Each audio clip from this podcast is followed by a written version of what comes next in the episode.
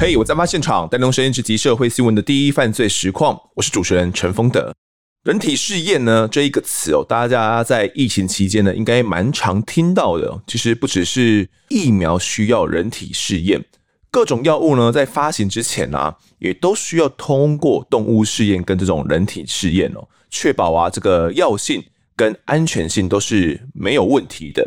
那这些人体试验呢，参加者啊，大多都是自愿。呃，比如说有可能是因为癌症的患者啦，那现在有一种新药，那他们愿意尝试呢，接受这些最新的实验性质的疗法哦，那他们可能没有拿酬劳就来受试，那也有可能是部分的人呢，他们是为了取得所谓的这种营养费，但这种人体试验竟然会成为陷阱吗？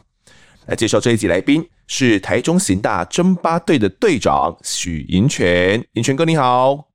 啊，主持人洪德及各位听众，大家好，是，我是台中市政府警察局刑事警察大队侦查第八队的队长许银泉。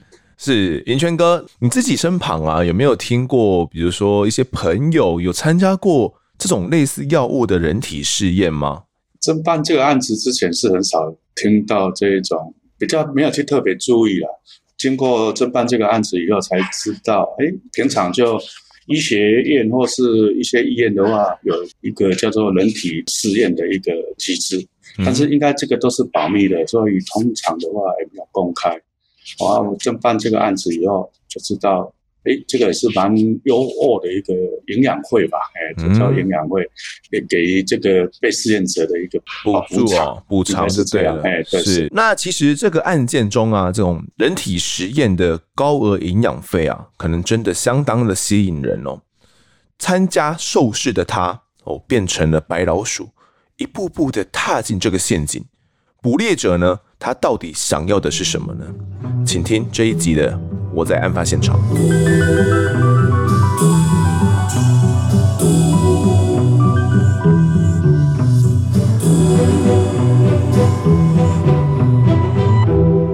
案件的起点哦，我们再度回到大家熟悉的派出所。二零零八年十一月十一号这一天呢，一个男子进到台中乌日分局的某个派出所里面，他向警方说了什么呢？银泉哥。嗯，阿汉的爸爸因为阿汉失踪了几天后，他从他阿汉的外婆还有阿姨口中说，阿汉好像好几天没看到也没回来，所以他爸爸就从原本是只身到北部在工作，所以，诶，我记得好像就是在十一号中午到派出所来报案说，诶，他儿子好像失踪了好几天，请警方帮忙寻寻一下。我们现在讲一下黄爸爸，他是只身在北部工作，是不是？对，他只身到北部去工作啊。家里的话就是剩下阿汉，啊，因为他阿汉的妈妈的话，后来才了解说，诶，在三四年前就过世了，是是。爸爸认识的阿汉啊，到底是个怎么样的孩子？他平常会这样不见吗？从阿汉的爸爸的口中来讲的话，阿汉是蛮独立的啊，蛮乖巧的。他自己是在彰化市有在上班，就是一个家具行在上班的。平常的话就是早上出门，晚上就回家了，是这样。就那么单纯的一个孩子哦。呃，他求学的时候好像有参加过，比如说一些电视、一些录影的，比如说校园甄选。那个时候爸爸有没有特别提到？爸爸是有讲到他在阿汉在求学的时候曾参加过。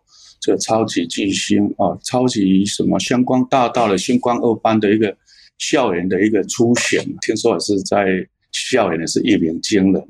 那阿汉他的交友状况或者是感情状况，爸爸了解吗？突然不见了，而且感觉失踪了几天了。因为他当时好像服兵役，好像是在成功岭，嗯，所以那时候成功岭就有一个军官，呃，跟他很要。好好，卢姓的一个军官跟他很要好，啊，在成功岭这样交往，好像三四年以后，卢姓就把军官的话就调到东部来服务，所以他们等于是分隔两地的一个状态咯，可能很久才能见到一次面。嗯，对，所以平常他们是还是有在电话联系嘛，透过一些联系的一个网络哦，都有在联系。呃，先跟听众讲一下啦。呃，因为我们在这集里面会提及一些同志哦，跟这个同性向的一些呃论述哦，那主要也是为了梳理清楚案情哦。那呃，对于这些呃同性或同志呢，并没有任何歧视哦。那对于同性恋者，我们在哦我自己本人哦，包含我相信包含队长，我们在生活中跟节目中都采这种尊重友善的态度哦。那对，我们只讲这些都只是为了直接平铺直叙啦，就讲我们就直接称呼为同志哦，并没有任何歧视的意味。你们接到这个报案之后啊，你们有先去做一些访查吗？比如说他的这个上班的位置有去看一下吗？他人怎么会不见了呢？或者是住处里面？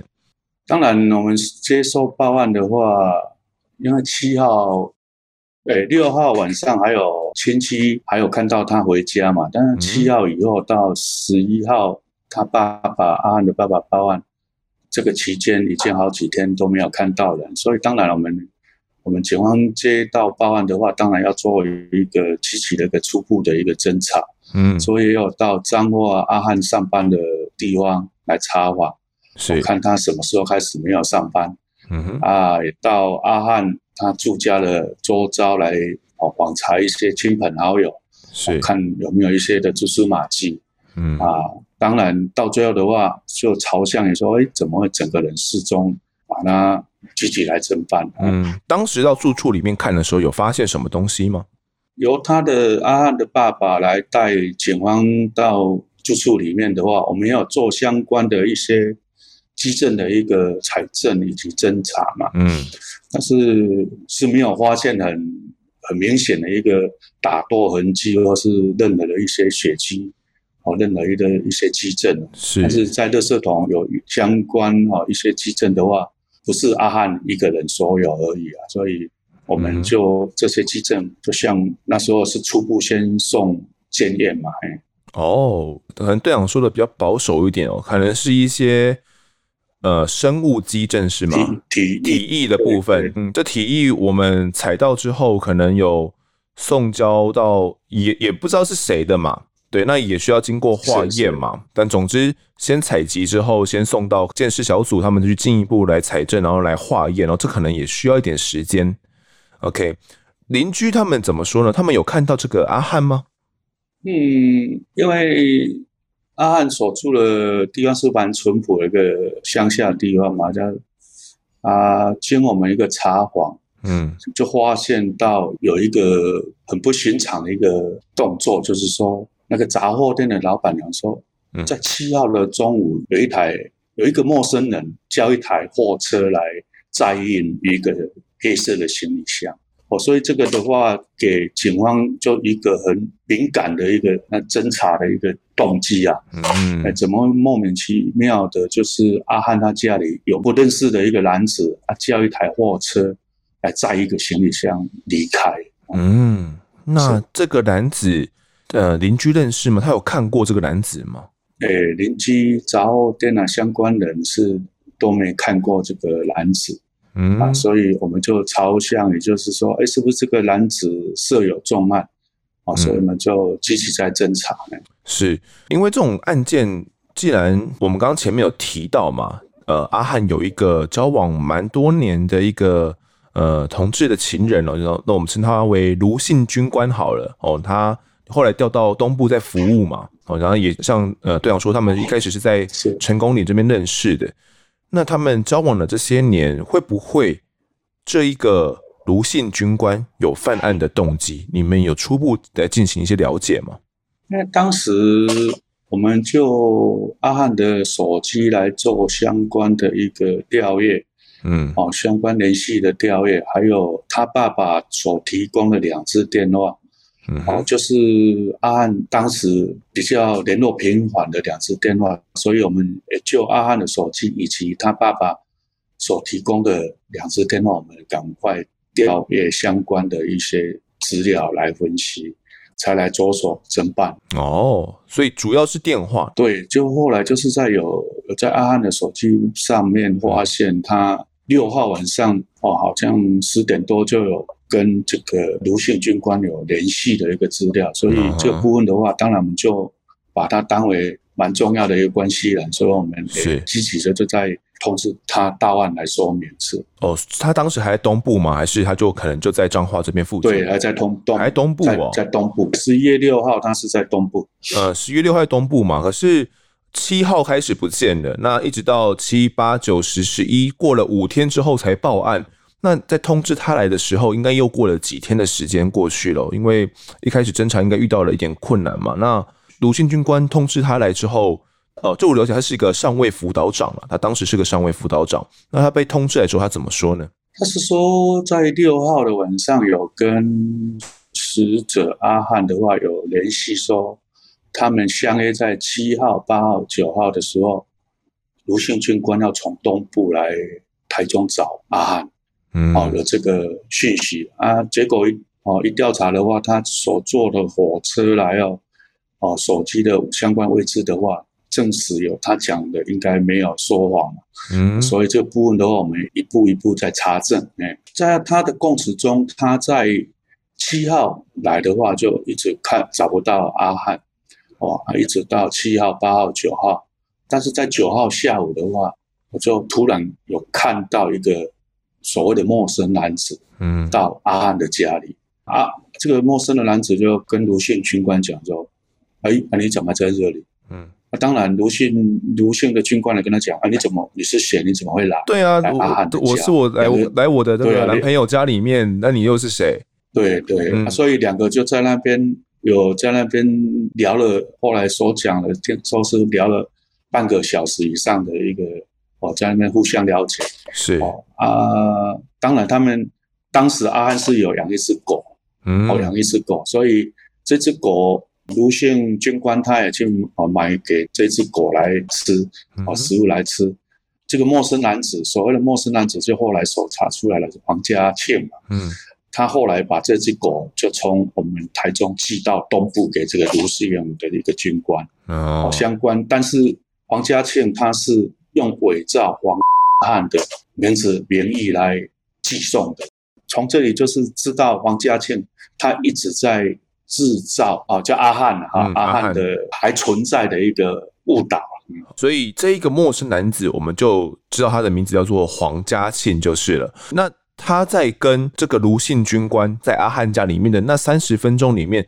他们到底聊了什么？其实这个黄家庆他在死者阿汉的口中有相关的一个了解，卢姓军官的一个背景啊，所以他一见到卢姓军官的话，他就回忆过来，就是因为阿汉是叫这个卢姓军官叫做小胖，小胖哦，嗯、哦，他他就问他，你是不是小胖？嗯，哦，啊，卢姓军官当然说他就是小胖。对。啊，黄家庆从阿汉的口中，平常就有了解到小胖的一些哦事情，嗯，所以他很直接的就跟这个小胖讲说，阿汉他现在有新的朋友，然后要到高雄哦，就讲一些谎言，嗯，就是来骗这个小胖说，哎，他已经有新的朋友了，啊，已经要离开，哦，已经离开了，是这样，所以他已经在故布疑阵。哦，制造这个阿汉他是离开，不是不存在哦。的一个假象了啊，所以他这个黄家庆他的头脑的话，他就是会去嗯。说服人家，嗯、就是是。哦讲一些谎来说服人家。哦，所以小胖他后来当然，他九号的话，他七八九来等了三天都不到。嗯，哦，阿汉的话，他心里也难过，所以后来他心碎了吧？因为又坐着车子回回东部。哎，对啊，黄家庆这样跟这个小胖卢姓军官讲说。阿汉是到高雄找其他男生去，等于是有点情变的意味喽，对吧？应该是有点像。这个黄家庆是跟阿汉讲了，还有阿汉讲说，哎，现在阿汉有新的一个男朋友了，教书的一个朋友，还有朋友。哎，但黄家庆为什么会突然出现在阿汉的家里面？他有解释清楚吗？他说他要来喂那个阿汉那只狗。哦，啊，家里面二楼还有一只狗关在铁笼子里面。哎、嗯，其实黄家庆他应该也是要制造一个阿汉还存在这个世间的一个假象。哎，是这样、嗯。所以他就说我是来这边喂狗的。哦，那正好碰巧遇到这个小胖，这个卢姓军官。然后后来呢，这只狗也他也蛮惊惊讶的。嗯，这只狗它也后来呢，就辗转也把它寄到了东部，然后让小胖可以去继续照顾嘛。因为我想这只狗应该也是他们对，但这是他最主要，他最主要是用阿汉的署名，阿汉的署名来寄给小胖，所以他应该也要特别的来制造，就是阿汉还存在的一个假象，是是是，给小胖说，哎，他是移情别恋，阿人还在。嗯嗯，是这样的一个假象。这只狗也是他们可能一个一起养的嘛，可能是个定情的小狗哦。小胖跟阿汉他也交往四年多了嘛。嗯，当时的小胖所陈述的，他是说他们在成功岭就相识，到阿汉不见的时候已经四年多了。嗯，是。你们找小胖来的时候，他讲了这些事情，你们还有怀疑他有可能涉案吗？其实当时的话，小胖讲的跟黄家黄嘉庆讲的，当然有出入啊。嗯，啊，这个部分就是我们警方要敏感度要去相关的基证的一个比对，还有人证物证，还有基证的一个相关的一个侦查嘛。对。但是最主要后来的话是侦查到阿汉的相关的存折、提款卡，嗯所去提领的是黄家庆。所以这部分才给我们的这个侦查的一个重点是转移到王家庆身上，因为死呃死者阿汉的机车，嗯，还有金融卡啊，都是由黄家庆事后再来使用的，而且黄家庆把死者阿汉的金融卡里面的九万块全部都提点光光。嗯，我们先来讲一下黄家庆这个人，因为黄家庆现在一直出现在我们的这个案子里面嘛。哦，他当时呢是。二十四岁哦，然后他有个绰号叫做奶茶，我们大家就称他皇家庆或奶茶都可以哦。他原本的名字叫做黄志伟，后来呢，警方进一步调查，发现他呃素行其实不是非常好，过往在两千零五年的时候就曾经触犯这种加重窃盗还有恐吓危害安全这些罪名哦。那他是高职肄业的一个状况，就是算是一般般的一个学历了哈。后来我们看呢、啊，这个黄家庆他有去提领阿汉他的这些存款，然后甚至有其他的机车，我们监视器可能都有拍到哦。那我们后来看这个搬家当天有提这个黑色的行李箱，那一个陌生男子也是黄家庆吗？对，经过我们的一个调查侦查的话，嗯，在七号中午，黄家庆他是到阿汉家。附近的一个杂货店来借杂货店的电话来打给这个搬家公司，这个搬家公司是在网络搜寻到，而且是位在嘉义的一个搬家公司。这么远哦！后来我们也找到这个搬家公司，因为从他杂货店的通联，我们有赶快去调出来的话，哦，就通知这个搬家公司的一个老板来说明，他是说本来那一天是假日，礼拜六。啊，假日的时候，他因为已经休息，本来讲说礼拜一才来搬八百块，但是这个黄家庆跟这个搬家公司的老板讲说，他很急哦，这样一千五达成协议，就当天下午两点就来搬运这样。哦，那是搬去哪边呢？我搬去哪边？黄家庆后来我们的调查是，他又从网络。来搜寻到这个学府路的日式套房的一个出租的一个讯息，他也跟入住套房的一个小姐联系以后，嗯，也约定去看房子，哦，看房子以后，也就马上就下了一万二的定金给啊这个老板，嗯，哦，后来他是说，哎，还不要签呢，因为他还要找他朋友来看完以后，确定以后才要正式来签约入住这样。但是事实上，他拿一万两千块给这个老板以后，他就哦马上返回来，哦，请搬家公司把这个行李箱搬到学府路的这个套房这边，是这样。嗯，了解。完了，这个黄家庆，你这样听起来，你们的侦查作为做下去之后，他太可疑了吧？你们有想说就直接把他拘提到案了吗？黄家庆刚好碰巧就是说，嗯。阿汉的爸爸他有提供一组、两组的电话嘛，其中一组的话是联络平完的，就是在我们哦市区的这个中城街这边的一个位置，嗯，所以我们就连夜的话就在那边埋伏，哦，所以后来有看到提领的这个黄家庆，嗯，所以我们过去跟他盘查的时候，他是报谎名、报假名，他是报林连里。嗯，他朋友林连里的一个身份，嗯，哦，但是后来一侦查的话，才知道，哎，他是通缉犯啊，九十九十六年经因为侵占案经台北地院，以及九十七年诈欺案经这个台中地检署的一个通缉再生的一个通缉犯，哦、所以马上就做逮捕了，而且，哎、嗯，是他就这样一个狡猾，一直骗，一直骗，嗯，所以我们当时我们同仁就很激情，哎，这个一比对就，呃，这个不是你，所以才把他的这个身份。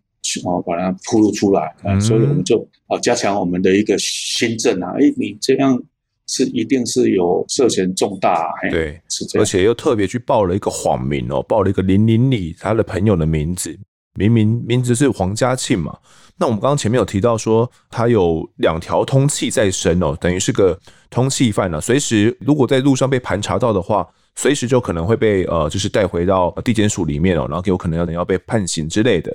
黄嘉庆，我们把他带回去之后，他到底针对这些画面，比如说他有去提引这些画面，又或者是这个搬家的状况，他怎么去陈述的？他后来是有一个圆谎的一个说辞了，嗯，他又把整个主导的一个主体又推给这个卢姓军官所指导。哦，呃，当然了，我们我这个我要我要讲一下，就是可能、嗯。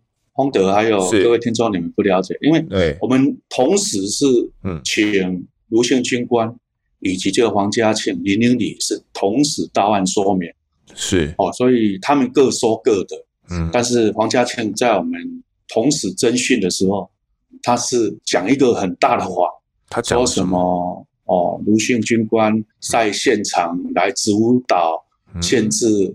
阿汉的自由怎么样？怎么样？我当然这个都是黄嘉欣他自己所供称的嘛。对。但是我们后来一查证，这个都是说谎的一个供词啊。是等于是说，现场其实是小胖来主导，然后他才犯下这这个杀人案，是吗？他也没有讲到说杀人案。嗯。刚开始他一直讲是说，哎，限制自由而已。哦，不给他走而已，哦，不不给他离开而已，嗯、就是还没有讲到，因为这个案子说实在一直侦查，嗯、我们十五号查获到黄嘉庆，一直侦查到十二月三号的晚上才起获阿汉的尸块的时候，嗯、这样已经将近。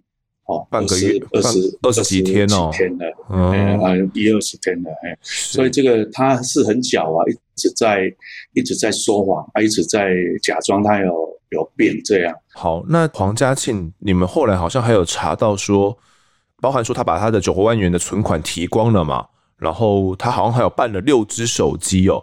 除此之外呢，他还去用了阿汉的身份，想要去做些什么？你们后来有查到吗？哦，当然，他就骑着阿汉的一个机车到处这样在晃。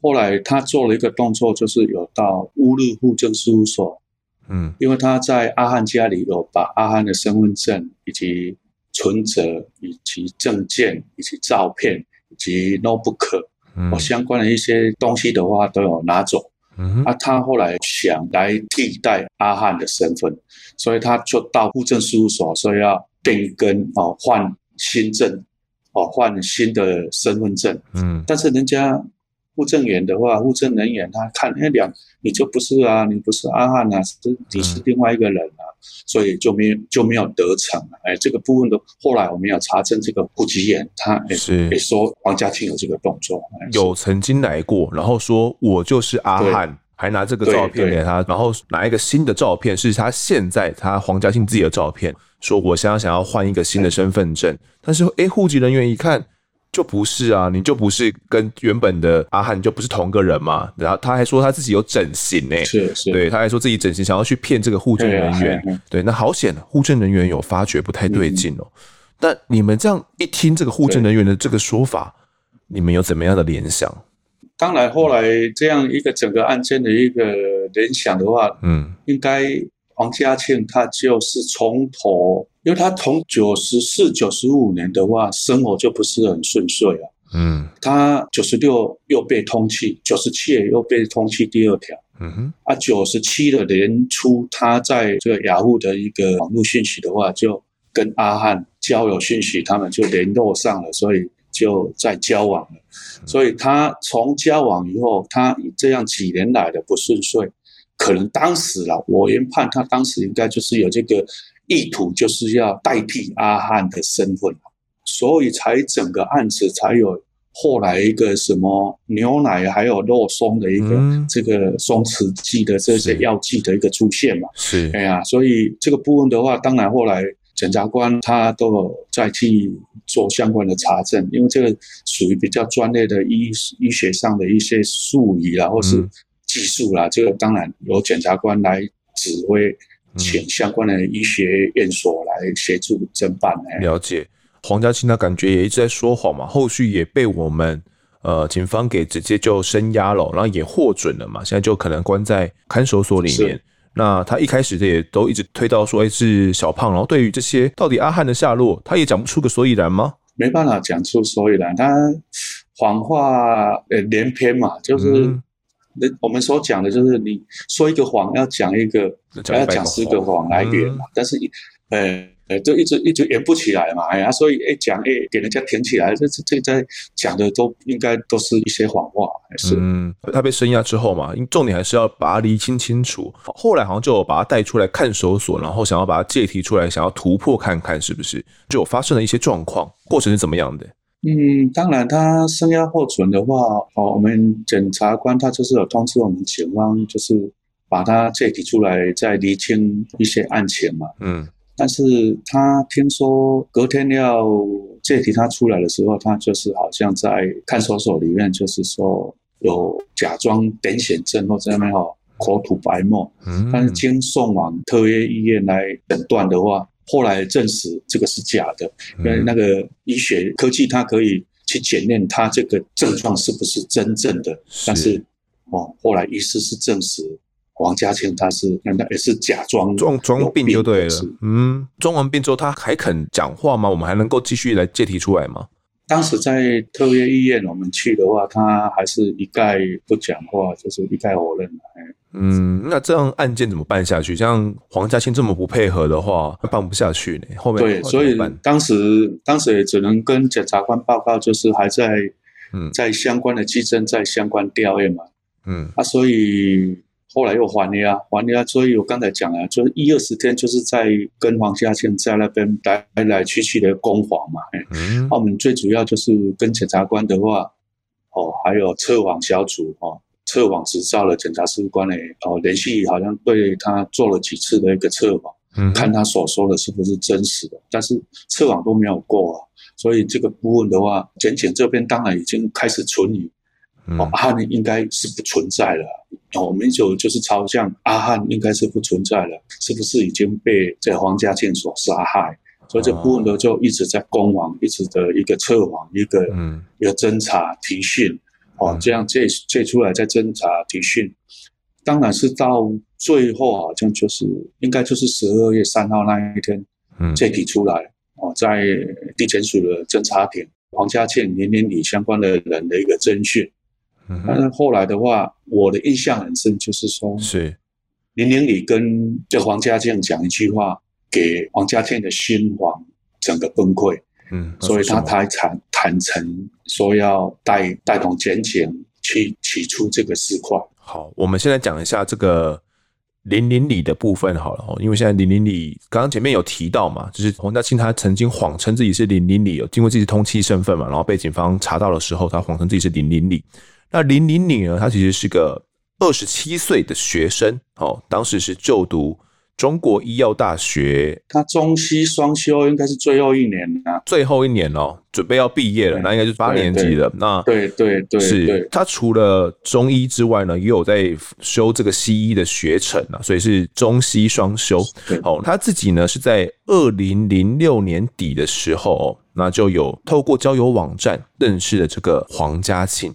那他们到底是一个怎么样的关系？林林里到案之后，你们怎么会通知他到案呢？怎么会确认他跟这个案子有关？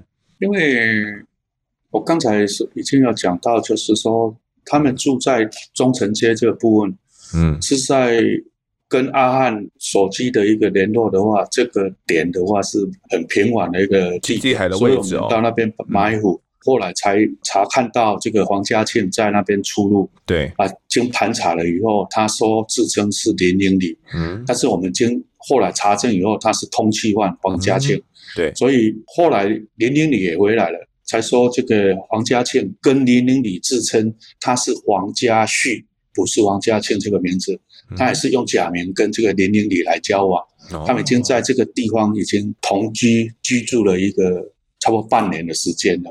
原本黄家庆是在另外一个地方自己居居屋来居住的。嗯，但是在半年前的话，他们哦，黄家庆才从另外一个地方搬到这个地方来跟林玲里住在一起，是这样。嗯，是。那他们处于同居状态，所以你们当时就把一起把林玲里带回来了吗？对对对，当天晚上就连夜了。而且当时的话，因为这个房子是林玲里的，嗯，哦，警方在是在屋外查获到这个黄家庆的。嗯，黄家庆他因为是通缉犯，当然就是逮捕了嘛。对，但是林玲里他还没有证据证实他有涉案，但是他是同意我们警方到他家里面来查看的。嗯、当然一查看，才整个案子好像有点不太对劲啊。因为那个行李箱，黑色的行李箱是在他家，嗯、而且行李箱里面还有哦砂磨机，还有锯子，嗯，还有一些哦阿汉的一些证件。哦，当然这个就诶、欸、给警方认为诶、欸、这样不可思议喽，是、欸，所以当然我们就当天就开始朝这个重大刑案来侦办。那你们把这个林林里，既然黄家庆不肯说嘛，林林里你们把他带回来之后，他肯说吗？其实，在十五号那一天都没有都没有谈成，嗯，因为我刚才已经讲了，他第一天的一个接触黄家庆还有林玲玲。他们还是没有坦诚，还是在那边说谎。嗯，但是当然是黄家庆是一直讲一个大谎嘛，一直哦说谎。但是林玲玲的话，他是没有讲是实实情而已。他当然没有涉案，但是他因为他跟黄家庆是朋友，他也不敢去得罪这个黄家庆，所以他也不敢讲出实情。嗯，但是后来因为一直攻防，哦，在地检署的这个侦查庭的时候，嗯哼，林玲里他应该可能。几天来的一个心理压力也蛮大的，嗯，而且他又有共同来肢解哦阿汉的尸体，所以他可能应该在心理上也不好过，嗯，所以在三号那一天的一个哦交叉结问的时候，他跟黄家庆讲一句说说，我被你害死了，应该他也是怕说他被这个学生的身份哦就被学校开除还是怎么样，嗯，或是心理的压力还是怎么样，是，所以他就是。有感而发，讲出这句话跟黄家庆讲：“我被你害死了。嗯”所以黄家庆整个崩溃，两个抱在一起哭了好几分钟。所以黄家庆后来才说他要坦诚。黄家庆哦，跟林玲玲他们是也算是同志的这种关系啦。那我这边查到的资料，判决书上面所写的这个，他们互认为同志啊，林玲里是一号，黄家庆是零号，他们这样子交往的关系哦。那他们就一起住在呃这个住处，后续我们经过突破之后，他们抱在一起痛哭，之后就坦诚了整个犯情。他们是怎么说的？当然，黄家庆他还是要赔清他的刑责了。嗯，他当然就是还是用说什么人体试验的一个有说辞了啊，嗯、说就是这样出差错还是怎么样，以至于这个阿汉的死亡。啊，后来他也很惊恐，嗯，哦，所以有打电话给林玲里，但是林玲里是跟他讲说，你自己做的事情自己负责。但是黄家庆他种种的一个做法，包括就是注射药物，包括租这个搬家公司，后来把尸体大费周章的搬运到鹿子套房，鹿子套网以后又买砂轮机以及这个锯子哦，折叠的一个锯子，还有钢刀，嗯，哦，相关的一些动作。啊，丁丁，你的部分，他我们在侦查的时候跟他接触的话，他应该有我们所谓的什么弱不禁风的一个一个身体啊，那讲话很细，哦，他身体也也蛮哦蛮瘦的，所以他应该还不至于说要去想说要要杀害一个人或是要做什么动作。哦，而且在侦查中的话，他应该也是还有担任这些家教嘛，哎，啊，所以这部分的话，他后来是因为受黄家庆的一个威吓。所以他帮忙依他的专业来肢解这个尸体，哦，所以他们是讲说两个人的说辞是稍微有有出入了，一个讲说是十五块，一个讲是说十一块，嗯，但是我们认为应该是十一块了，因为是双手双脚的话共八块是比较理所当然，不可能双手双脚然后，一只脚一只手的话各剁成三节的话，这样是不合理。对，所以应该是就大小腿，或是就是上臂、手臂这样头啊，还有胸胸部还有腹部各一块的话是三块嘛。对，手哦，两只手四块，哦，两只脚的话是四块，这样加起来应该是十一块。对，装了五袋的话。两袋的话是丢在大肚山上嘛？嗯，当时有取出了胸部还有腹部这两块躯干啊，但是头还有四肢的话，他说丢弃在这个金钟桥底下啊。当然后来我们也有麻烦救难协会民间的一个救难协会来帮忙搜寻，但是搜寻好几天的话，嗯，也都没有寻获，所以到最后只有取出阿汉的哦胸部。还有腹部两块的一个躯干而已，所以其他部分就没找到了。是，对那我们先来谈一下，因为刚刚讲的东西，呃，队长讲的东西蛮多的。好，那我们先往前来提一下，这个是后面到了取尸部分，后来也确实有找到了。那他们两个人也确认坦诚了有杀害掉阿汉，然后呃，林玲玲是说他有协助来帮忙分尸，因为他是实习医师嘛，他有这些医学的专业，他有这种都有学过解剖学。好，所以对于这些东西，他知道该怎么解剖会比较顺利一点。OK，你刚有提到他们是要阿汉来参加一个药物实验，后来我们好像又扣到一个阿汉他所签署的药物实验同意书，这个东西到底是怎么样？他们一开始是怎么样计划的整个犯案的？这个黄嘉庆他当然他有有一些说辞了。但是我是认为不可以采信了，因为毕竟他是说啊，他因为生活不顺遂啦，嗯，哦，所以他想结束住自己的一个生命啊，嗯，哦，所以他哦睡不着啦，好啊，所以才麻烦林玲里从医院拿出这些药物，说要帮助睡眠啊，哦，怎么样？但是这种听说我我觉得这两两个药物如果同时注射的话是会致命的，因为几分钟没有插管。没有医师的一个急救的话，一定是致死的。嗯哼，所以他后来是说，他因为他睡不着，才请林玲里拿出这些药物的话，嗯，我个人是认为这个是他的一个一个说辞而已。是，所以药物注射到阿汉身体里面的这个药物，所以他请林玲里拿出来的。然后他说，他只是为了睡眠的这个状况，要请他帮忙解决而已。那阿汉有签一个药物实验同意书，这个部分是怎么回事？其实。黄家庆应该就从九十七年年初跟阿汉相处以后，嗯，他觉得他可以取代这个阿汉的身份，嗯，所以他就是一步一步的在计划，嗯，所以请林玲里刚好他的工作上可以取得的这些药物的时候，就请林玲里帮他带出来，嗯，哦，就冰在冰箱里面，啊伺机而动嘛，对，他还去说服这个阿汉。说，哎，现在有高额的一个人体试验，嗯哦，三天的话，高蛋白怎么样的，怎么样，嗯，好的一个流程的话，你照着做的话，到时候三天的话，可以取得八万块的一个啊奖金，哦，营养费吧，啊，所谓的营养费，嗯，啊，后来阿汉也不信有他，但是在这中间本来是很照这个期程在做的，嗯，但这个期间就是我们刚才所说的十一月六号。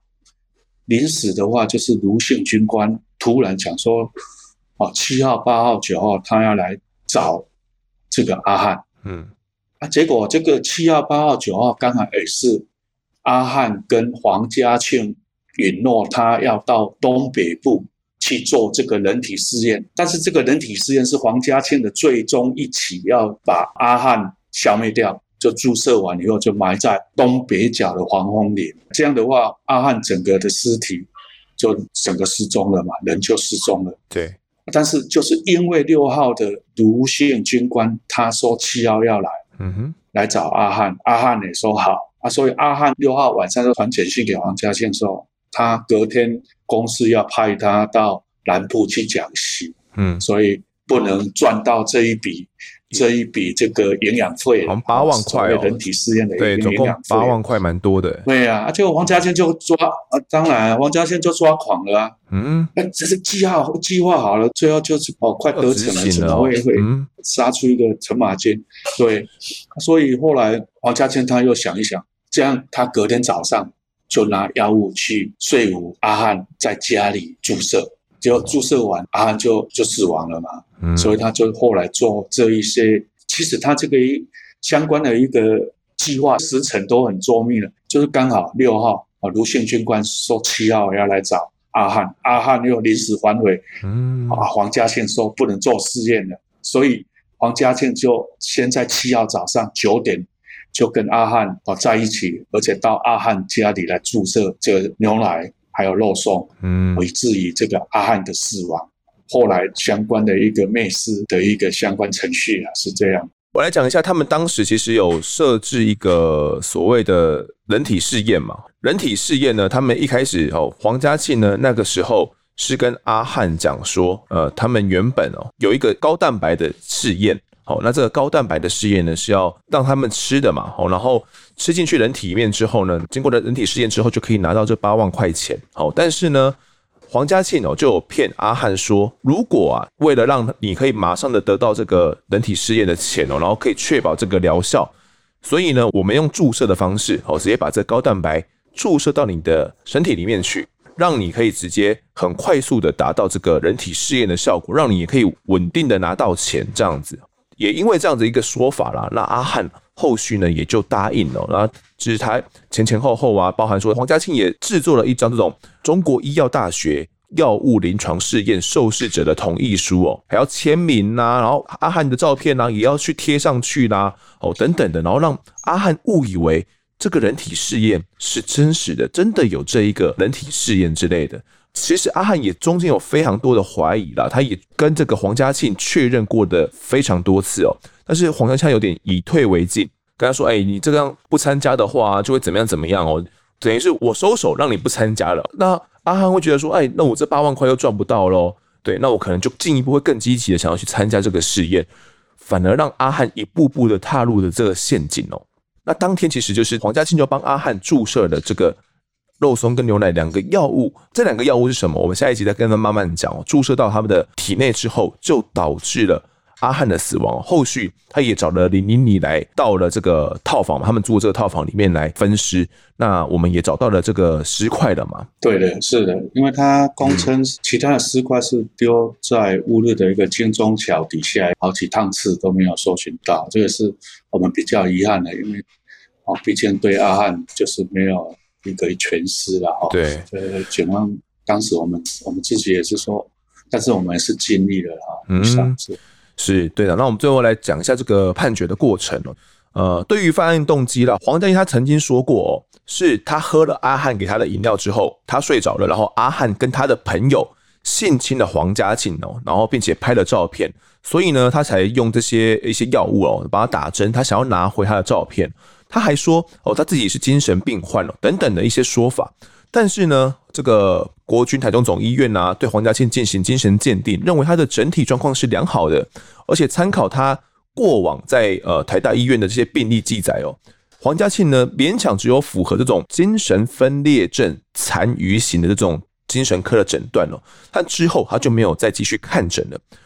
鉴定的医师认为呢，这个精神疾病啊，这样的暴力犯罪啊，大多都是在急性发作，有点像我们之前呃以前谈过这种陈玉安一百零八刀弑父案，就有点类似这种精神的疾病急性发作类似这样的状况。但黄嘉欣他的从事前准备的药物啦，到人体试验的签署啦，到弃尸啦，到逃案，都显示他其实是一个有非常周延计划的一个过程，而且是预谋已久的行为，跟精神疾病这样的急性的犯罪呢是有非常非常大的差异的，而且。在精神鉴定的过程中呢，发现黄嘉庆有很明显的在作态，例如说，诶，某一位鉴定人跟他在讲话讲到一半的时候，他就突然站起身来，然后问他说：“诶，你把它藏在哪里？”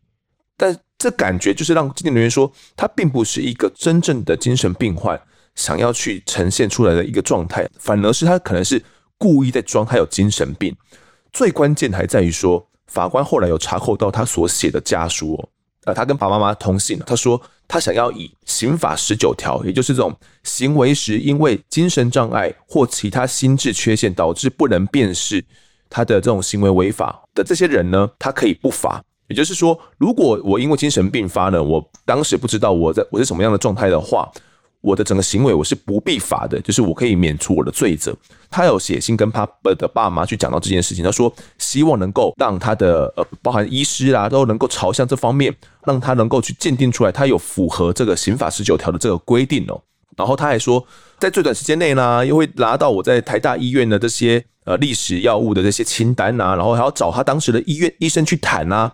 请教他对我的一些行为能力有没有什么判断呢？而且要说，哎，我现在自认为我是什么特务啦，是为了执行什么任务而去杀人哦，等等的。他要让医生进一步去支持他是有精神病的这个讲法。然后，如果被传唤的话，他还跟他的父母交代说，一定要跟检察官告知说他有精神分裂。我的儿子呢，自认为他自己是特务。然后，如果被问到他的这个成长背景的话，他们也要说，哎，因为他的精神分裂呢。导致呢，这个黄家庆没办法去求学啦，没办法去工作，把他带去精神科去看医生哦，医生也都说没有办法，等等的。最后，法官凭借着这些家书哦，他认为说黄家庆谋划杀害阿汉是毫无悔意的，而且侦讯的时候呢，跟警方都是虚与委蛇，一直是不断的说谎，圆一个大谎，说一个谎，讲十一个谎，还企图伪造精神病来换取减刑哦，可见他相当阴险，泯灭人性啊。虽然他事后愿意赔偿黄爸爸两百万哦，但至今仍然没办法完整的去拼凑出完整的遗体，对这些死者家属造成非常巨大的痛苦，而且还说呢，阿汉死亡只是意外而已，是他不小心导致的结果，可见他没有真心悔改。但是尽管是这样子，这个案子呢仍然没有到达判死的门槛，所以依照杀人罪呢判他无期徒刑，全案确定了。至于林林里呢，则因为呃损坏遗弃尸体罪呢，判刑一年四个月哦，也确定了这样子，整个案件的审理就到这边落幕。那我们最后来探讨一下，跟队长探讨一下，其实这个近期啊，近几年因为很多这种精神鉴定被减刑哦，或者是呃没有需要负担刑事责任的这些案子，其实陆陆续续呃有被探讨，尤其是像这种铁警案的时候，大众又探讨了非常多，因为法官认为说。犯罪者是病人哦，当下没有行为能力，就必须依照刑法十九条得不罚。那也因此造成了社会很大的动荡哦。大家都在吵说，是不是以后诶装病就可以杀人了啊？就是我说我是精神病，我就可以杀人了。但真的有这么简单吗？英权哥，你认为呢？当然，社会的复杂的话，嗯，个人的压力的承受不一样嘛。是。再来，你疏解的方式也不一样。但是这个应该是属于比较专业的，应该要有相关的专业人员来判断。他如果真的有病，应该事前就要预防，嗯，哦，要来治疗。对，哦，不是事后才来说，哎，我做了案子才说，哎，我有病才来减刑。这应该这个预防还有治疗的话，应该是个人是认为这个机制的话，应该。要好好的去思考一下。其实真正要去装病哦，并不是那么简单的。像这，就算没有这个家书好了，你这个专业的鉴定医师，他们都可以看出一些蛛丝马迹的。你想那边装病说，哎，我真的有精神病，然后那边装疯，他们其实都看得出所以然的啦。好，那其实这个案件呢、啊，当中的这个人体试验的营养金啊，就是这个诱饵啊，诱惑了这个阿汉哦。那黄家现在最终想要谋取的呢，其实是取得阿汉的身份，因为他被通缉嘛。他想要脱离这种通气的身份，加上说他对于同志的身份，呃，也有一些他觉得困扰的部分哦，所以他想要去脱离这样的状况，因此他才想想去杀害阿汉，去取得他的身份哦。但这个案件最惊悚的还是在于说，林妮妮在案件中他给予一些专业知识的协助，因为他身为实习医师，就准备要毕业了，准备取得医生的资格了。当一个专家啊，想要取得人命，竟然可以这么简单。他的手法到底是怎么一回事呢？那我们下一集再说给听众们听。那也谢谢丁权哥呢，在这一集的分享，感谢你，谢谢汪德以及各位听众，谢谢。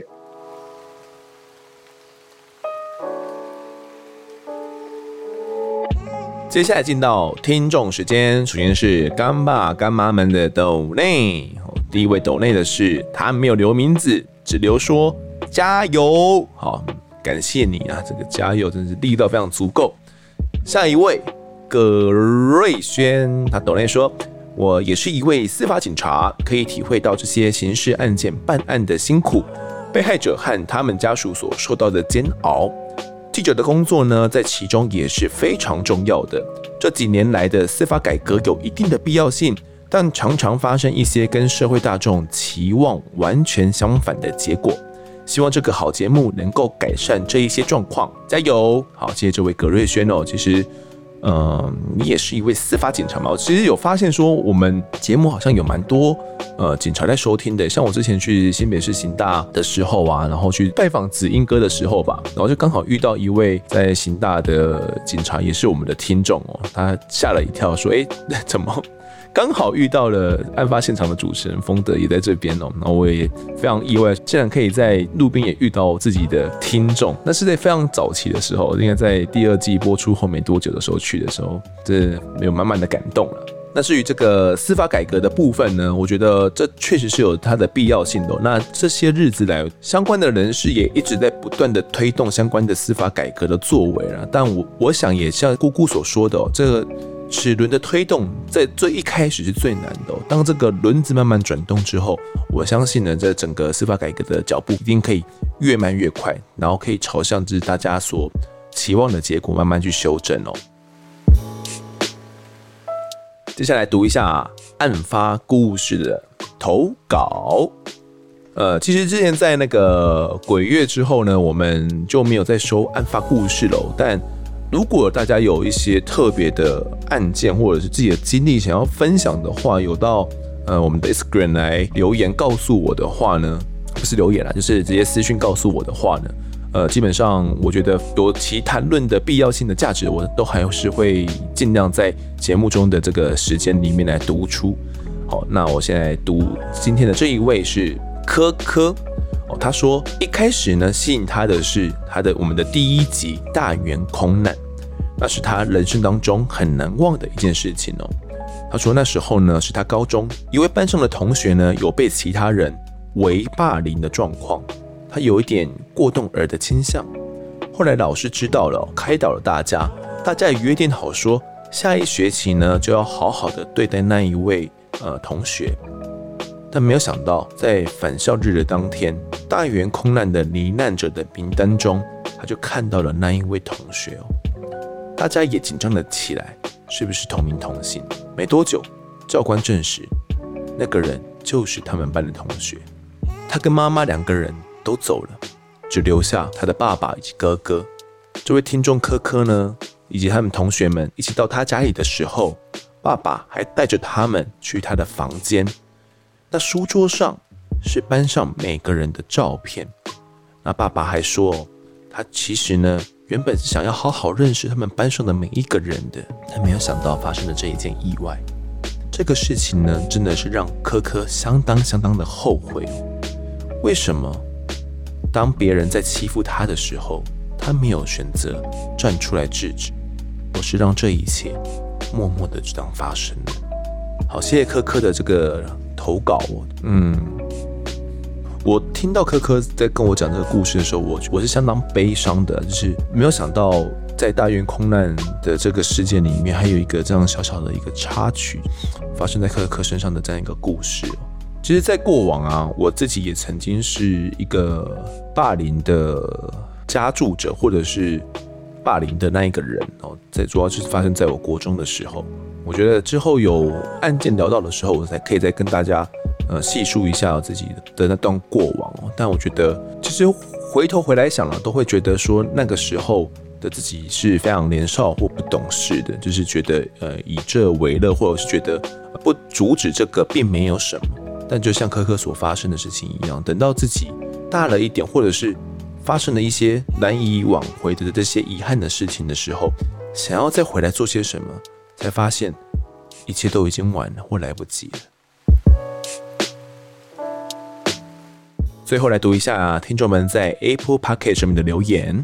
第一位是 Mint SZ，他说：“给你五颗星，喜欢丰德的声音以及主持节奏，默默听了半年之久，只要有更新呢，就会马上收听，是我最爱的真实犯罪节目。感谢你哦。”听了半年，那其实真的蛮久，应该从我们呃第二季过后没多久就加入我们的这个案发老鼠会的家庭了。那等待更新的过程啊，其实是应该是一个蛮漫长的过程啊。但有新的一集出来，我想应该都是非常开心的马上收听。我自己是嗯比较没有这样的感受，因为我不是案发现场的听众，算是主持人。但我在想，成为一个听众，然后在等案发现场更新是一个怎样的感觉？我自己也蛮好奇的啦。好，谢谢你。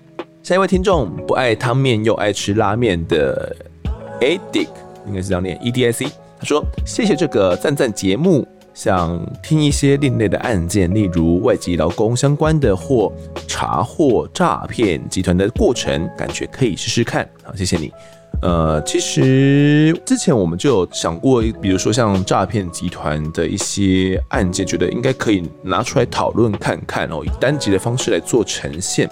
那之前就有想过了，但还没有付诸实行哦。那另外，呃，还有想到另外其他的案件也是比较。呃，不是凶杀相关的，但是我觉得有谈论价值的，可以拿出来跟大家讨论看看，我觉得也是有趣的过程哦。那再等等看吧。OK，谢谢这位 Edic。下位听众小鼠波波赞哦，他说这半年开始密集听真实犯罪类型 Podcast，不少同类型节目都各有特色。其中很喜欢我在案发现场邀请来宾的对谈方式，从参与人的分享，往往能被事件情节渲染，常常听到跟着紧张或心酸。从新集数往前听，也蛮能感受到主持人掌握节奏上跟陈述方式的改变进步。希望节目长久久，让支持者能一直听下去。谢谢这位小鼠波波。呃，如果从我们新集数再往前听的话，应该是真的能够感受到我在主持上面的一些改变啊。那我觉得一直以来听众们的回馈对我来讲都非常重要，我也都相当重视这些回馈。然后呃，可能会跟 Q 妈啦，他 Q 妈也会叮咛我了，该做一些怎样的一些改变。那我自己也会试着去做出一些改变哦。然后呃，大家在收听上是更舒服的一个节奏。下一位听众他是 ND 蔡一九八三，他说。他标题是写运转手啊，只留了一句，就说我喜欢听案件长的内容。好，谢谢这位 ND 菜哦，因为我在想运转手不知道是什么相关的，比如说是开车相关的行业吗？所以可能在车程比较长的时候呢，可以提比较长的案件内容哦，让他可以度过这个空闲的时光啦。好，谢谢这位 ND 菜，就是不管怎么样，我们案件有长有短哦，那。嗯，我自己在制作的时候都会有点考量了，因为我在想，我们的慢慢越做越长吼，那多多少少会有点吓跑不太习惯听 podcast 那么长节目的听众。但所以，我一开始在做妈妈嘴案件的时候，我是相当担心的，因为我会担心说太长的内容大家没办法听完，所以都会在 IG 上面问大家，就是如果做长一点，大家是不是可以接受的？那后来发现说，大家其实慢慢的可以。只要案件的内容好，谈论的东西够精彩，其实大家都是可以接受比较长的内容的。那慢慢的，我相信也比较释怀一点点哦。那所以在制作长案件内容的部分呢，我自己也都比较能够放心一点点，但还是会有点担心，比如说聊到一个半小时啊，或者是再更长到两个小时，到底该怎么办？我都会想办法再可能尽量再精简一点点，把重点部分留下，那让大家不会就是听到太走神这样子，因为我相信还是有些人是。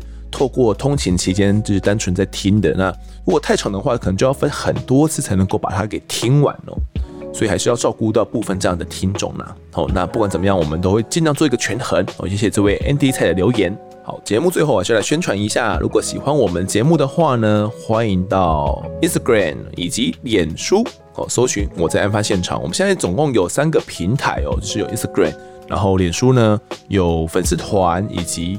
我们自己的社团哦，都是搜寻我在案发现场就可以追踪我们哦，掌握更多案件消息。那每个的呃形态其实都不太一样，各自都有各自的功能。如果想要全方面掌握的话，就三个都追踪起来并加入起来就对了哦。那可以跟丰德聊聊，给我们建议。各收听平台上按下订阅跟五星评分，就是对我们最好的支持。如果在 Apple Podcast 上面留言，我都尽量在节目中给出回复。也跪求听众们推荐给身旁的好朋友，一起来听听看我们聊案子，案发现场，我们再见。